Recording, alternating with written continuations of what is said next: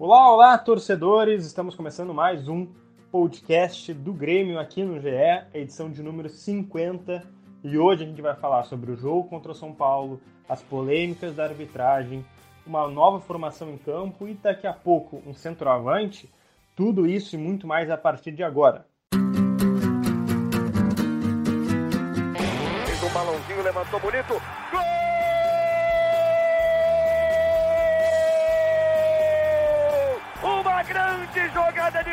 Pela direita. Partiu Luan, dominou o lance, é bom, o lance é bom, o lance é bom, o lance é bom. Olha o gol, olha o gol, olha o gol. Golaço do Grêmio. Para Everton, chegou, fez a finta, outra boa jogada, cruzamento. Olha a chance, olha o gol, olha o gol, olha o gol, olha o gol, olha o gol. Gol do Grêmio!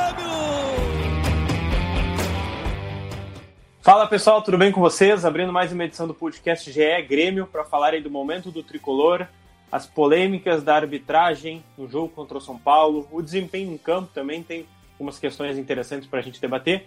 E será que tem centroavante vindo aí? A gente vai debater tudo isso a partir de agora com o meu colega aqui, estou aqui, né? O meu colega Eduardo Moura, repórter do GE. Tudo bem, Dado? E aí, Lucas, tudo bem? Vamos então fazer essa edição especial, né, num dia diferente, mas que vai trazer muitas informações aí sobre o Grêmio.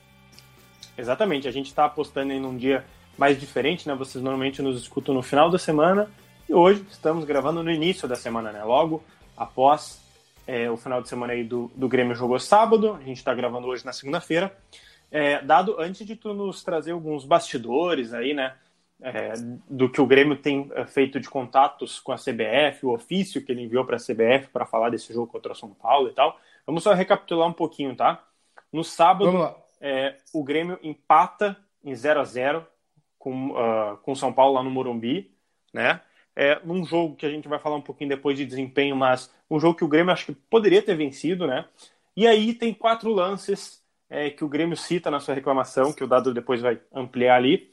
Mas quais são? É, são os dois lances do Reinaldo uh, em disputas com PP e Jeromel, né, que uh, teriam pênaltis requisitados pelo Grêmio, e os pisões do Daniel Alves no Luiz Fernando é, e também do Tietê no Alisson, para uma análise de expulsões.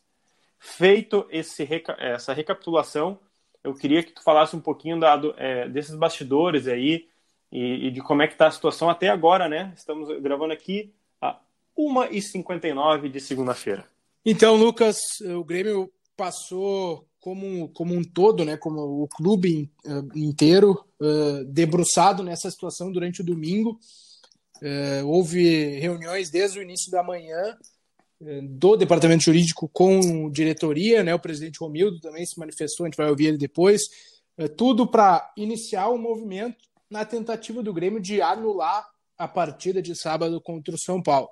Todo mundo sabe que é muito difícil que isso aconteça, mas o Grêmio quer firmar esse posicionamento eh, até para mostrar indignação, para mostrar que como, como o torcedor, né, as pessoas que estão no Grêmio se importam também com o que aconteceu.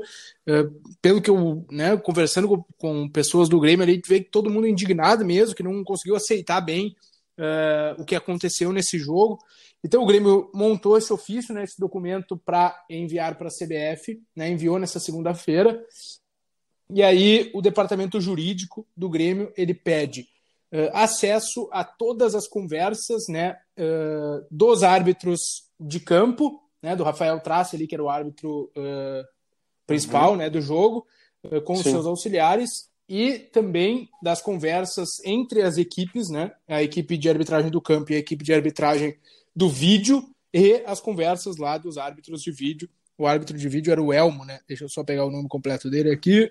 O Elmo Alves Rezende Cunha, né? De Goiás, uhum. que era o, era o árbitro de vídeo. Então, o, o Grêmio quer o, todos, todas as conversas, né? Da equipe de arbitragem, seja entre campo e vídeo e entre eles, o Grêmio também requisitou todas as informações da reunião da última semana que o São Paulo teve com a Comissão Nacional de Arbitragem. Né? O São Paulo foi recebido na CBF uh, para as informações, para as reclamações uh, serem ouvidas, e aí isso resultou numa mudança da escala de arbitragem. Né? E, e, o Grêmio quer todas as informações de, dessa reunião. O, o, que significa isso? Quem esteve presente, uh, quem representou São Paulo, quem representou a CBF, quem uh, foi, enfim, designado né, na reunião para ouvir as reclamações, enfim, uh, o teor da reunião. Se a reunião foi presencial, o Grêmio quer saber o teor. Se a reunião foi nessas novas plataformas né, de, uh, de, vídeo, de, videoconferência, o Grêmio entende uhum. que deve haver alguma alguma gravação né, dessa reunião e quer acesso também a essa gravação da reunião. Tudo isso para embasar né, o seu pedido de anulação. Ou seja, o Grêmio mantém a ideia de pedir a anulação da partida, só que quer todas essas informações antes para depois uh, dar andamento né, ao pedido para ver qual estratégia uh, vai adotar nesse pedido de, de, anula, de anulação aí da, da partida. Perfeito, perfeito. É, e eu acho que, assim, é, ficou bem explícito o tamanho da polêmica, né? Porque a gente viu tanta repercussão na rede social, a gente viu a repercussão, tu, tu mesmo trouxe aqui, né? Internamente o Grêmio ainda não, não engoliu é, essa, essa arbitragem, todas as polêmicas que, que, tiveram na partida.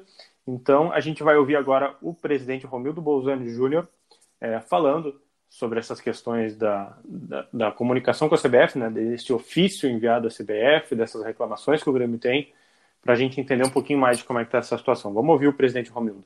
O Grêmio, nesse momento, examina a possibilidade de fazer um processo investigativo do que efetivamente aconteceu na reunião do meio da semana de São Paulo e membros da CBF, examina saber o conteúdo, examina saber o resultado, porque daquela reunião resultou a troca da arbitragem em parte para a partida de Grêmio São Paulo.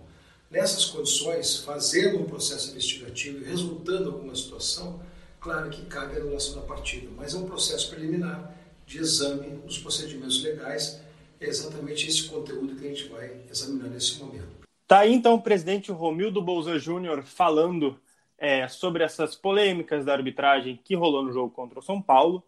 E eu quero também que o Eduardo Moura aqui é, nos conte um pouquinho mais de como é que foi essa troca de escala da arbitragem, quem é que trocou, como é que funcionou, e tudo isso envolvendo o São Paulo, né, Dado?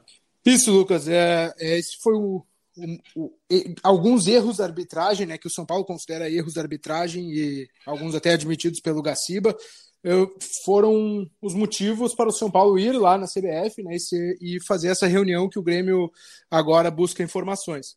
Então, o Raí né, e o Alexandre Pássaro, do, ambos do São Paulo, uhum. foram eh, à CBF para debater alguns lances, entre eles aquele impedimento uh, do Luciano marcado uh, contra o Atlético Mineiro. Né? O Luciano faz um gol e, e o gol é anulado contra o Galo por, por causa de impedimento. Quem estava nesse VAR era justamente o Rafael Trace, né, o árbitro desse jogo com o Grêmio.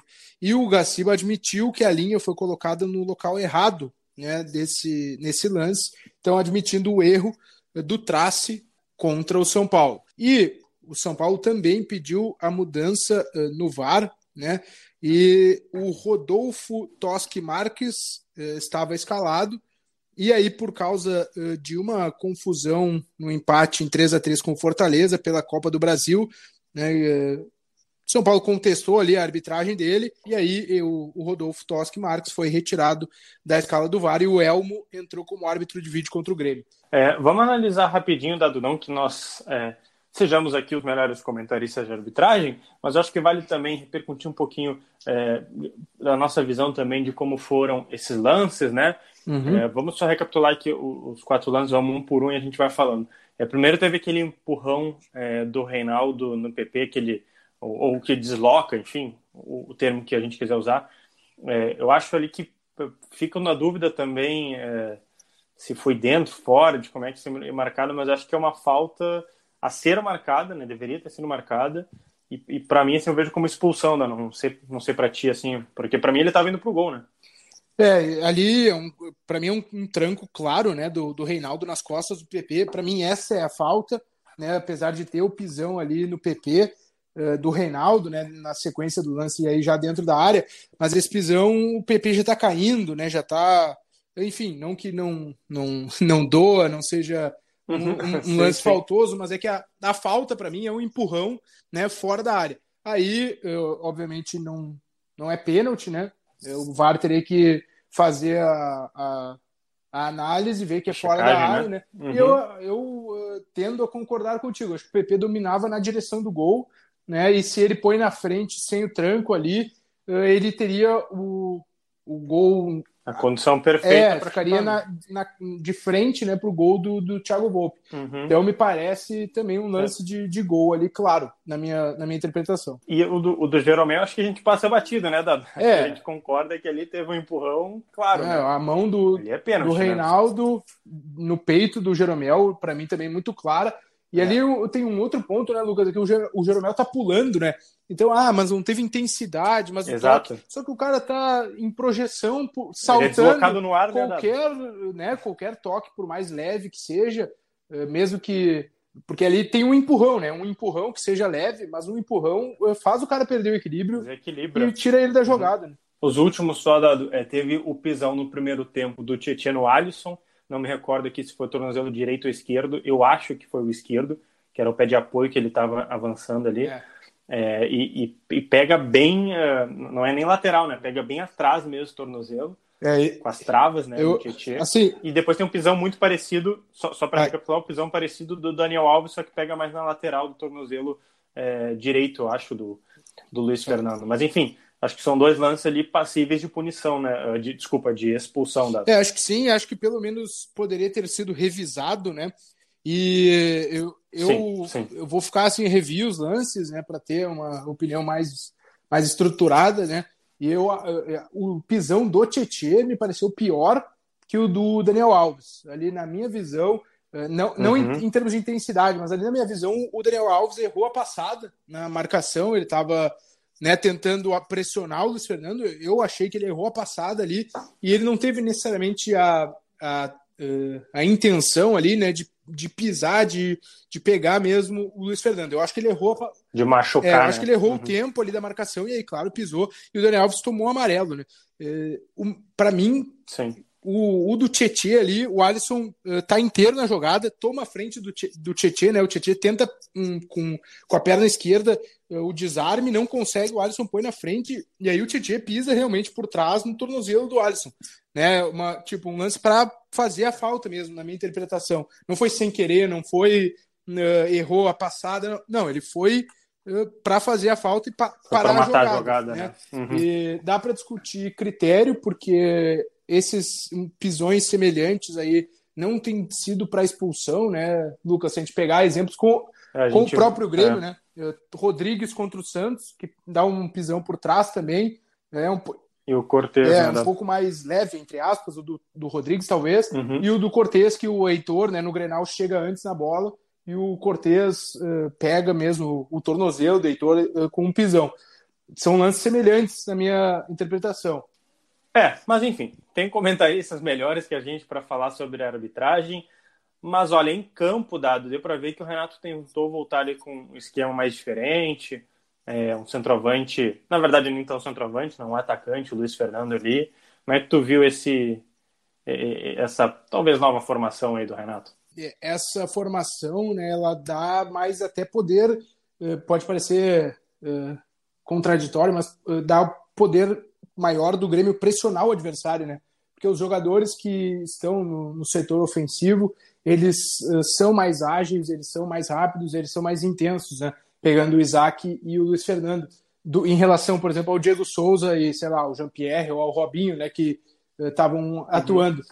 Ofensivamente, acho que o Grêmio se ressente da, da profundidade. Assim, na minha visão, o, o o esquema funcionou até, foi bem, não funcionou tão bem quanto o Renato esperava, me parece, porque eu acho que a ideia de ter o Luiz Fernando centralizado era aproveitar bolas em profundidade, assim, aproveitar a diagonal curta do Luiz Fernando e, e lançar passe vertical mesmo, né?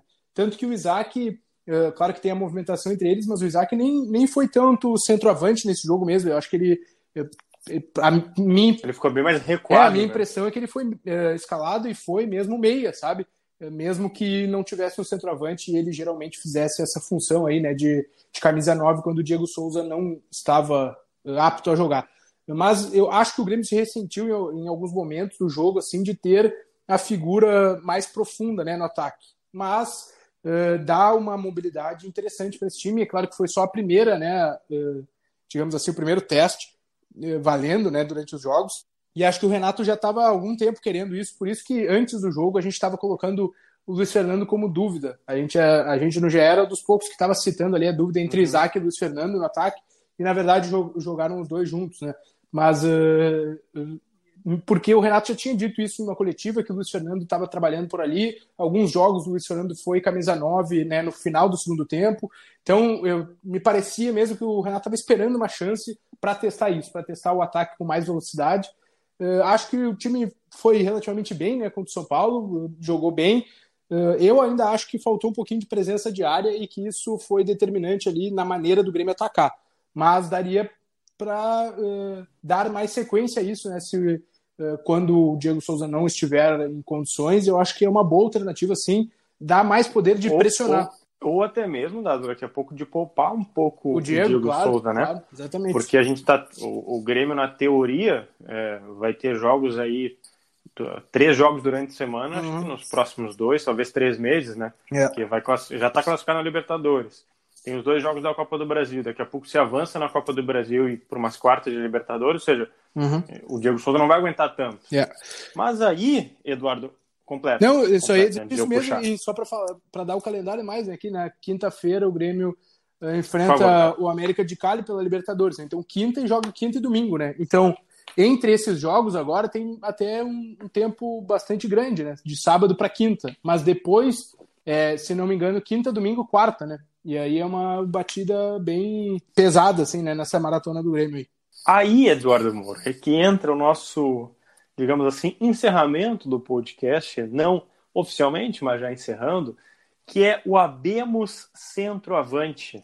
É isso mesmo, Eduardo Moura? Chegou o centroavante do tricolor? Não chegou, mas tá chegando, né, Lucas? É, a, a, informação até vamos Sim. dar o crédito para o nosso grande colega Tomás Ramos, que na manhã dessa segunda-feira conseguiu aí né, a informação de que com, entre Grêmio e Diego Churim, argentino, 30 anos, faz 31, se não me engano, no final desse ano agora. Uh, ele é inclusive de 89, mesmo ano que eu nasci, veja só. Uh, e ele. Há, há, uma diferença de qualidade aí no futebol, não vou dizer Sem dúvida. Como, não, como é, qualidade. Há uma diferença, inclusive física, né? O Churinho é um monstro, alto, forte, e, enfim. É, então. A gente só não falou, é atacante do Cerro. Isso, né? é isso que eu ia colocar agora, né? Diego Churin, 30, 30 anos, centroavante uhum. do Cerro Portenho, né? Jogou já, inclusive, contra o Grêmio quando as equipes se enfrentaram na Libertadores em 2018, né? Então, o Grêmio tem tudo acertado com ele, está negociando com o Cerro aí, né? O contrato dele vai até o meio do ano que vem, né, Lucas? Então, o Grêmio tem aí uh, que provavelmente compensar pela liberação uh, do Churin e aí, como falta, não falta tanto assim para acabar o contrato, os valores, pelo que a gente conseguiu apurar, estão dentro da margem de investimento do Grêmio aí, e, e o Grêmio está trabalhando nessa situação.